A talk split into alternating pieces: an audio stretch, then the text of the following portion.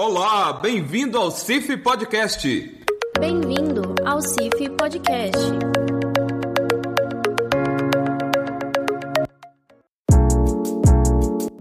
Pessoal, está começando mais um CIF Podcast. Eu sou a Tamires Emery e hoje a gente está aqui junto com o GT Qualidade da CIF, com a professora Adriana Faria e a Natália Lima, que é a atual coordenadora aqui do GT, e a gente vai falar de gestão da qualidade florestal, onde estamos e onde podemos chegar. A professora Adriana possui graduação em Engenharia Química, mestrado e doutorado em Engenharia Mecânica pela Universidade Federal de Uberlândia, pós-doutorado na Universidade Estadual da Carolina do Norte na área de Gestão da Inovação. Desde 2017, ela é professora aqui na UFV, no Departamento de Engenharia de Produção e Mecânica. Atualmente é diretora executiva do Centro Tecnológico de Desenvolvimento Regional de Viçosa, o CENTEV, órgão que reúne a incubadora de empresas, o Parque Tecnológico de Viçosa, o Tecnopark, a Central de Empresas Juniores e o Núcleo de Desenvolvimento Social, o NUDES. É coordenadora da Câmara de Assessoramento de Políticas Públicas da FAPEMIG também. Olá, professora Adriana, obrigado por estar aqui com a gente hoje. Olá, pessoal, uma alegria, um prazer poder estar batendo um papinho aqui com vocês. E a gente está aqui também com a Natália Lima. Natália, dá um alô aí pro pessoal. Oi, pessoal. Primeiro eu queria agradecer, Tamires, o espaço e agradecer também a professora Adriana, né, por ter cedido um pouco do tempo precioso dela para estar aqui conversando com a gente um pouco sobre gestão da qualidade e gestão da qualidade florestal, né? Então vamos lá, né, que é isso que o pessoal quer ouvir. Bom, eu já falei que antes de começar, que eu sou leiga do assunto, tá, gente? Eu não sei nada de gestão. Então eu quero que a professora comece falando para que que serve essa tal da gestão da qualidade.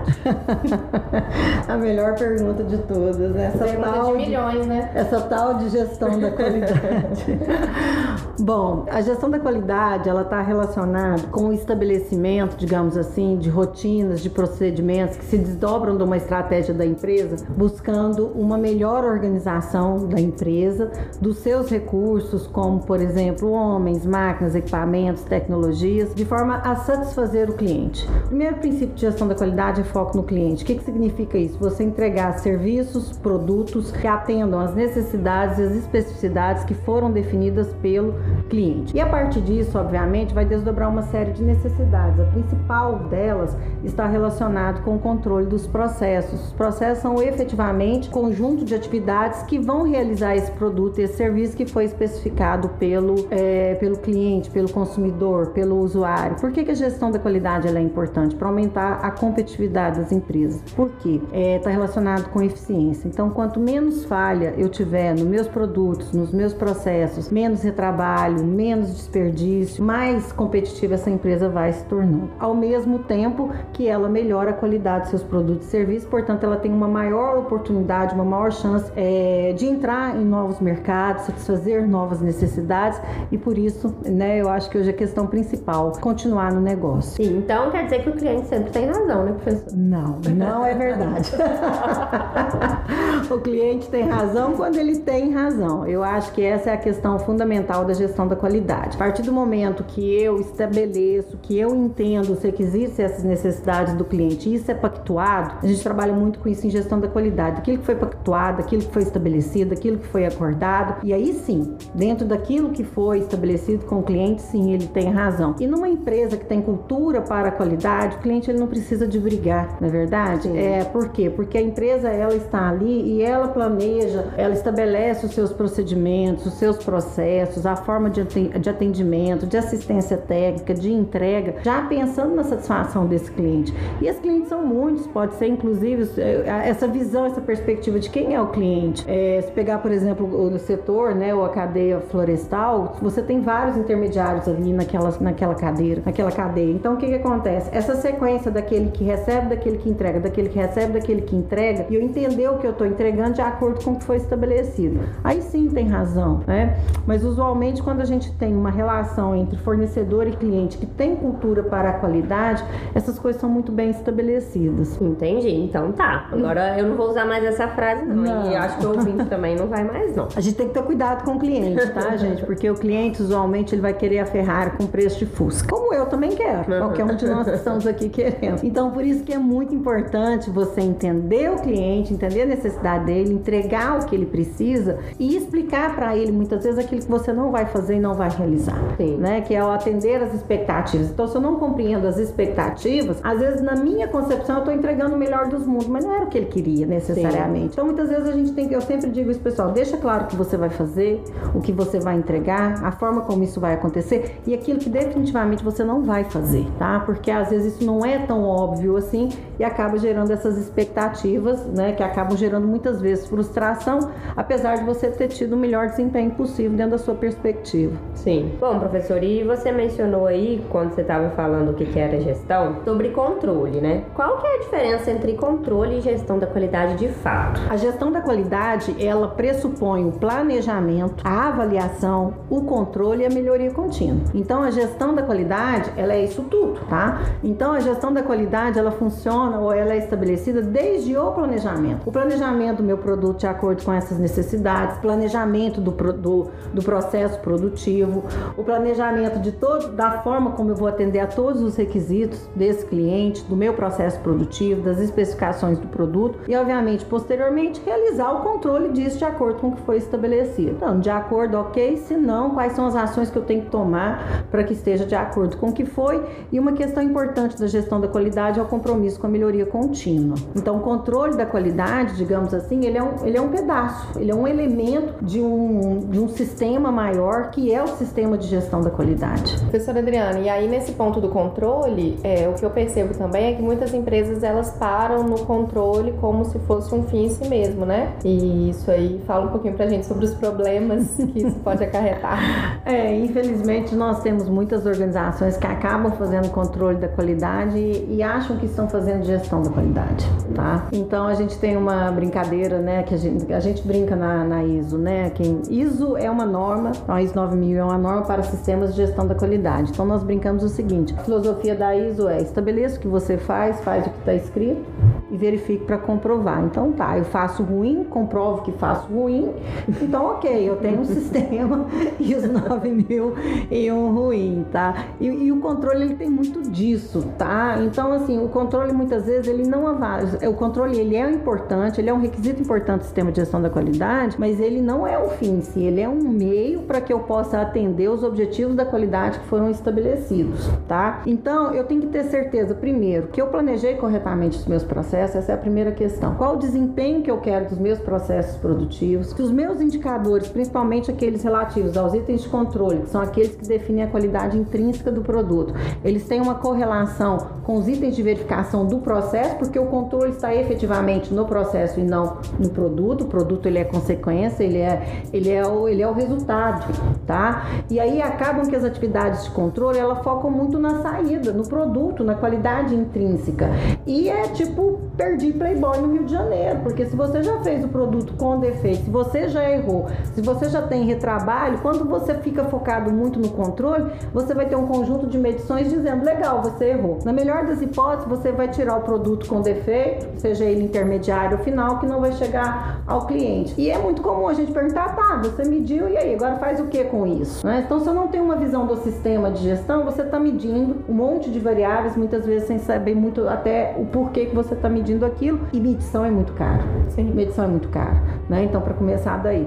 Então, quando eu tenho uma visão da gestão da qualidade, que eu estabeleço indicadores, que eu conheço bem os processos, a relação entre itens de controle e itens de verificação, com o objetivo de reduzir a variabilidade do processo, o controle ele entra como ferramenta, ele entra como meio, não como fim em si. Porque é muito comum, né? Você, vamos pegar o setor florestal, você chega em campo, né? E aí o pessoal tá lá fazendo plantio, a muda tá fora de especificação, ah, achei a muda e agora? Você faz o quê? Né? Vai, não sei, descarto. E, e por quê? Né? E não tem é, as ações que eu tomo em função daquelas não conformidades, elas não estão estabelecidas. E aí muitas vezes você ainda vê a medição da medição. O mais importante quando você faz a medição é você entender por que, que eu estou fazendo, né? Se a não conformidade ela existe, seja no item de controle ou no item de verificação, qual é a tomada de decisão? E o mais importante disso tudo é gente, Sim. tá? Porque o segundo princípio de gestão da qualidade é liderança, o terceiro é envolvimento de Se as pessoas não estão conscientes do papel dela dentro de um sistema de gestão da qualidade, seja numa fase de planejamento, de controle, de verificação, de melhoria contínua, as pessoas não entendem por que, que eu estou medindo a altura do toco, a altura da muda, se como é que tá, se não tá, por que, que tirei, porque quer dizer,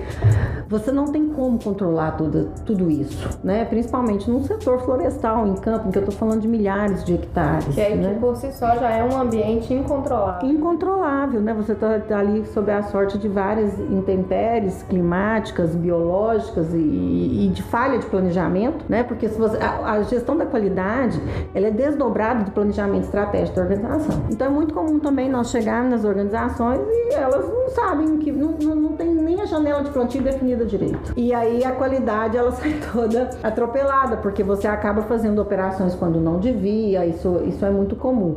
Então, para esse contexto do sistema de gestão da qualidade, é justamente isso, você vir desde o planejamento da organização, planejamento setor, das operações que eu tenho que realizar e definir então os meus objetivos da qualidade. A partir daí, planejar os meus processos corretamente, entender a relação entre as variáveis, sim, fazer o controle, né? principalmente caminhar para o controle estatístico de processo, porque o controle estatístico de processo ele vai atuar no processo antes de eu ter produto fora de especificação.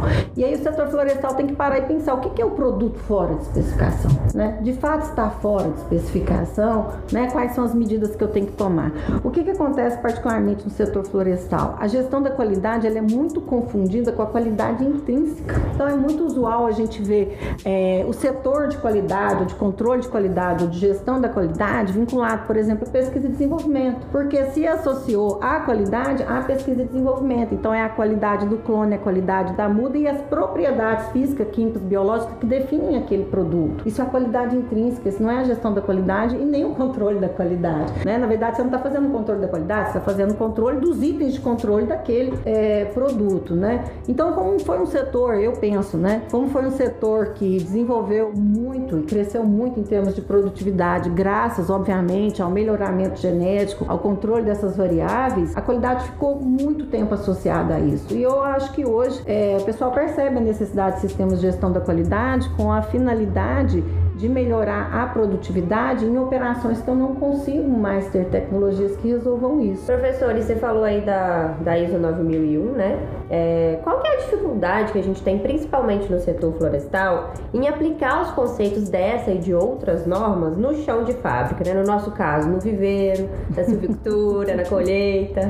Porque mesmo essas grandes empresas que já possuem, né, ISO 9001 e demais ISOs, a gente às vezes quando chega lá no viveiro, lá na silvicultura, às vezes não consegue enxergar essa, esse selinho lá no, no dia a dia do, uhum. dos trabalhadores.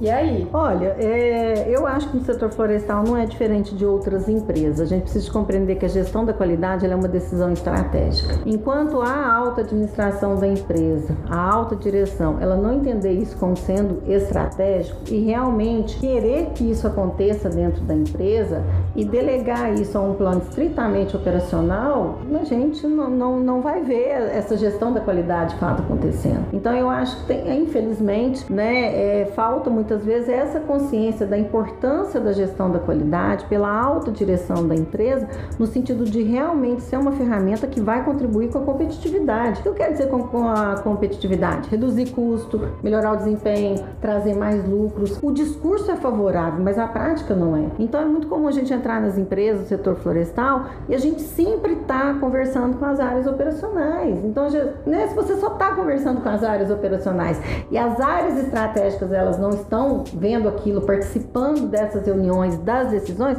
o discurso pode ser, né? Você passa lá, encontra um diretor, ah, não, queremos sim qualidade, estamos empenhados e tudo. Mas existe o discurso e existe a prática, né? Então, assim, pelo menos a indústria, claro, né, tem uma história diferente, é um ambiente mais favorável e controlável, mas você vê que existem departamentos, setores de gestão da qualidade. Eles não são puxadinhos de outros setores. Eu, isso é uma questão organizacional. Enquanto a gestão da qualidade for um puxadinho de pesquisa e desenvolvimento dentro das empresas do setor florestal, nós não vamos ter a gestão da qualidade tendo o melhor do seu desempenho ou o melhor do seu potencial que a gente poderia alcançar. Professor, e aí você falou aí sobre a, área de qualidade está vinculada muitas vezes ao P&D, né? O que, que isso implica de onde a qualidade está alocada dentro das empresas? Empresa, o que vai implicar todo o resto, né? Porque muitas dúvidas que, por exemplo, eu como coordenadora do GT Qualidade já recebi demandas de pessoas com dúvidas onde posicionar a gestão da qualidade dentro das empresas, né? Uhum. E, e aí, o que, que você pensa em relação a isso? O gestor da qualidade, o coordenador da qualidade, o gerente da qualidade,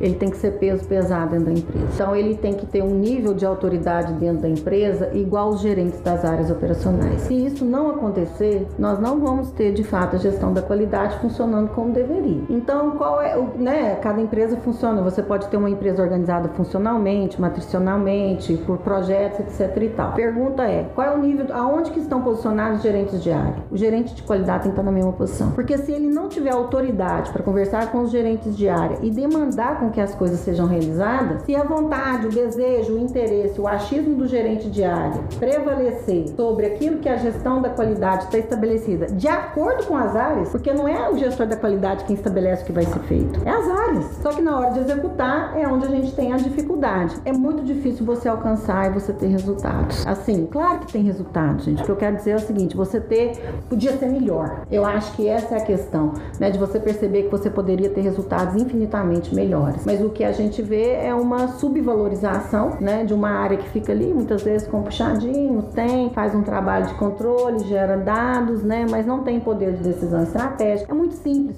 O gerente da qualidade, ele tem autoridade para parar um processo? Se ele não tem, então, né? A colheita está sendo feita de uma forma que não era para ser feita. Então, ele não tem autoridade. Infelizmente. Infelizmente. é a mesma coisa que acontece com a área de gestão ambiental, com a área de saúde, segurança ocupacional e assim por diante. Pensando no setor florestal, que a gente tem várias operações aí, a gente teria que ter um gerente de qualidade para cada área? Não, não, não vejo necessidades não. Você pode ter um único gestor da qualidade, né? Aí agora, depender do tamanho das áreas, do tamanho da empresa, da quantidade de pessoas, você vai desdobrando isso, né? Aí depende de como a empresa está organizada, coordenações, gerências e assim sucessivamente. Mas não, não para cada área, né? Pelo contrário, né? Se a gente quer ter uma visão sistêmica realmente, né, da relação entre os processos, né, é melhor que isso tudo esteja sob um único guarda-chuva. então é melhor que eu pensava. e ó, eu acho que o ouvinte está se perguntando isso, então eu não vou delongar mais. Quanto custa gestão da qualidade e quanto que é o retorno disso? Jesus amado. quanto custa a gestão Quanto da qualidade? custa também a não qualidade, né, professor? É, olha, gente, é- é, não- eu, não, eu não tenho um número para dar, assim, quanto custa a gestão da qualidade, né? É, é muito difícil porque, assim, vai depender muito do tamanho, do porte, do tipo de operação. Quais são os custos da qualidade? Os custos da qualidade, eles estão relacionados, usualmente, com os custos de estabelecimento, de planejamento, às vezes de consultoria, de auditoria, de certificação, de inspeção, de testes, de ensaios, é, de investimentos em qualificação, desenvolvimento de pessoas. é, e aí você tem os custos da não qualidade, que são associados com quê? Falhas, retrabalho, desperdícios, perda de cliente. E o que que a, a prática e a literatura nos mostra? Que o custo da falta de qualidade é infinitamente maior do que o custo da qualidade, tá?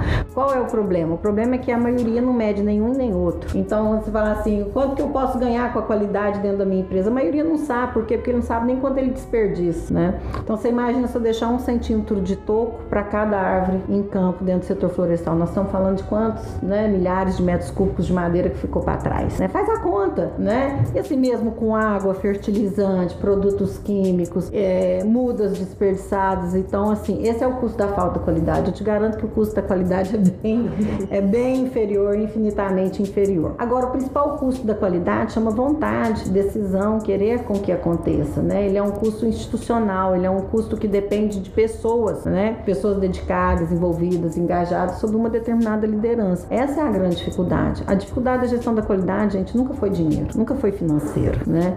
Por isso que o segundo princípio da qualidade é liderança e envolvimento de todos. E isso está muito relacionado à cultura, né? Cultura, 100% cultura. Gestão da qualidade é cultura. Então, se você não disseminar essa cultura da qualidade dentro da empresa, você não vai ter qualidade. Porque eu faço procedimento para quem? Quem executa o procedimento? São pessoas, tá? Você vai conseguir vigiar todo mundo? Não. O que, que as pessoas estão fazendo em campo? Se ele está seguindo o procedimento, se ele não está? É impossível. Na indústria é impossível, no escritório é impossível. Imagina no setor florestal com milhares de pessoas trabalhando em milhares de hectares de floresta, né? Então, se eu não qualificar, preparar, conscientizar essas pessoas para que elas façam as operações de forma correta, como é que vai ser? Né? Mas aí o pessoal acha difícil, né? Acha difícil qualificar, acha difícil treinar, acha difícil investir, mas não acha difícil perder dinheiro. Eu acho isso extremamente interessante, né? E o setor florestal é uma alegria, né? Porque qualquer economia que você fizer de 1% de qualquer coisa, gente, é gigante. É milhões de reais que nós estamos falando, né? Então, com certeza, você manter um setor de gestão da qualidade, você instrumentar esse setor de gestão da qualidade, você preparar pessoas, investir pessoas é infinitamente menor do que os desperdícios que a gente vê.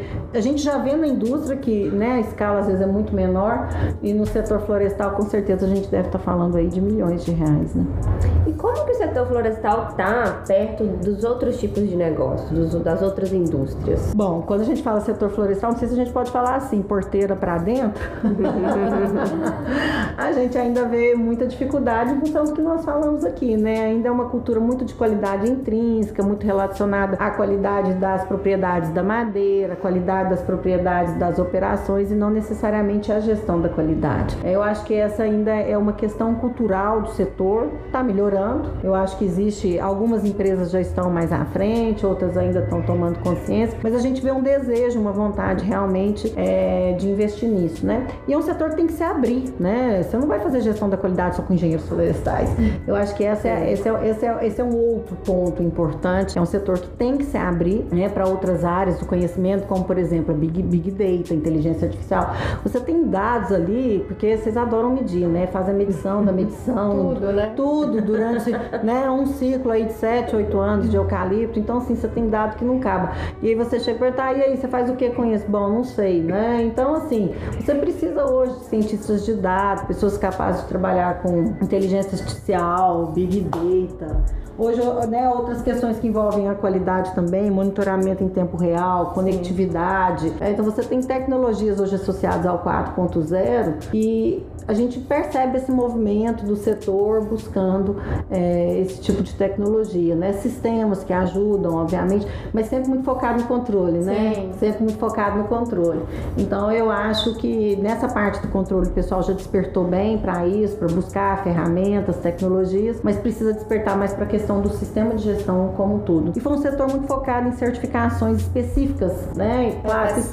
E justamente pela, pela própria questão ambiental, pela pressão que a gente tem em cima do setor, né? Por desconhecimento e ignorância, obviamente, mas é, eu acho que isso também, durante algum tempo, o pessoal ficou muito focado nessas, certific nessas certificações, digamos assim, específicas do setor e talvez não tenham se atentado a essas outras certificações, como a qualidade, a gestão ambiental, a saúde e segurança ocupacional, mesmo a responsabilidade social. Essa parte aí que você falou, né, das novas ferramentas, a serviço aí da, da gestão, é muito interessante, mas esbarra também no ponto da conectividade, né, que eles Sim. sempre alegam que a gente tem um problema seríssimo de conectividade nessas áreas florestais. Mas é um caminho longo, né, que a gente tem que percorrer, né, professora? Porque É, e tem que, e tem que surgir a necessidade. tem que surgir. né? Então, fala, ó, minha, minha- né, meus equipamentos só vão em campo se tiver internet, né? E põe aí o problema para as autoridades resolverem. Claro que isso depende de investimentos e tudo, mas tem que haver uma pressão nesse sentido, né? E não é só do setor florestal, a gente está vivendo isso no agro, de uma forma geral, né? Produção de alimentos, produção de alimentos, produção de proteína. O pessoal quer conectividade em campo porque cada vez mais você busca esse tipo de tecnologia, sei lá, monitoramento por drone, processamento de imagem em tempo real, controle das operações em tempo real. E a gente não pode deixar de entender que né, o agro é um terço do PIB do país. Então, quanto mais tecnologia eu levo, levo para esses setores, menos pressão eu causo, por exemplo, nas questões ambientais. Porque está todo mundo buscando ga- gastar menos produtos químicos, menos defensivos, menos fertilizante, menos água. Eu nem vou dizer que é porque eles estão mais bonzinhos, conscientes, não, isso tudo é custo. Então, quanto mais eu consigo automatizar os meus processos, isso hoje depende de internet, de uma né, de tecnologias como nós comentamos aqui, é, isso é bom para todo mundo, principalmente para o próprio meio ambiente, que é onde o setor sofre uma pressão muito grande, né? Com certeza, aí você falou aí que a gente adora medir e eu lembrei de uma coisa, que quando perguntam pra minha mãe o que eu faço, né, ela fala, ah, engenheira flor- florestal. Mas o que que ela faz? Aí minha mãe fala, ela mede árvore. Isso é um clássico lá em casa. É um ou clássico. eles acham que eu sou, que eu prendo as pessoas que cortam a- as árvores, ou eu meço árvores. Uma devastadora do meio ambiente, É tipo né? Que tipo, vamos tirar a floresta nativa e vamos plantar eucalipto, qualquer coisa do gênero, né, gente? É, é Coloca o desse jeito. podcast pra sua mãe ouvir, tá? amiga? É, É, o que o engenheiro florestal faz. faz até gestão, né, professor? Deveria. Alguns estão fazendo, né? Deveria. Todo engenheiro tem que aprender um pouquinho de gestão, né, gente? Sim, com certeza. E acho que é um déficit que a gente tem na academia e, e que o mercado precisa entender que é super necessário. É super necessário. O mercado já entendeu. Aí, Tamires, falando de tecnologia, entra a parte da CIF, né? Igual a professora citou aí, projetos que envolvam é, análise em tempo real, Sim. drones. É, a CIF está muito bem posicionada aí nessa parte de inovação, desenvolvido projetos cada vez mais inovadores e com certeza vai estar a serviço também aí da gestão da qualidade. Sem dúvida nenhuma, né? Você tem os GTs, você vê, você vê lá, o pessoal tá todo mundo buscando isso, tecnologia, conhecimento. E é isso, né, gente? É a era do conhecimento. Então, conhecimento é, conhecimento é tudo. E se a gente pode fazer junto, claro, estão, né, são empresas que competem muitas vezes, mas tem que cooperar, porque não é fácil o desenvolvimento tecnológico, gente, principalmente na velocidade que nós precisamos hoje. Então, você ter a possibilidade de cooperar com outras empresas do seu setor, ainda que sejam concorrentes, né? E tendo a CIF, né? Deve ter quantos anos tem a CIF? Uns 40 anos? 46. Mais? 46 é muitos anos, né, gente? Mais É uma, uma jovem senhora. uma jovem senhora. É, isso é um privilégio, Sim. tá? Principalmente assim, ancorado uma das melhores universidades do Brasil, principalmente no setor, com certeza uma das melhores no Brasil e no mundo. Essa é uma coisa que tem um valor inestimável, tá? Então é, é fundamental que as empresas participem, é porque conhecimento sempre foi o diferencial, mas hoje mais do que nunca, porque qual é o problema? Às vezes não vai dar tempo. Se você perder, você não vai dar tempo de recuperar. Então participar dessas discussões, como por exemplo os GTs, é uma oportunidade muito privilegiada na minha concepção. Com certeza. E, Natália, como que faz pra entrar no GT? Ah, Tamires, a gente tem um site próprio, né, do GT Qualidade, lá tem todas as informações, contatos, é, tanto do GT Qualidade quanto dos demais GTs. Hoje somos oito, de diversas áreas, e a gente está inteiramente disponível, nossos contatos oficiais, oficiais estão lá, a gente marca uma reunião de apresentação aí de, de- dos nossos serviços, e a gente está de portas abertas, né, professora Adriana? Com certeza, sempre de portas abertas. A UFV é uma universidade que fica 365 dias do ano de portas abertas. Não tem um portão e nem muro. hein?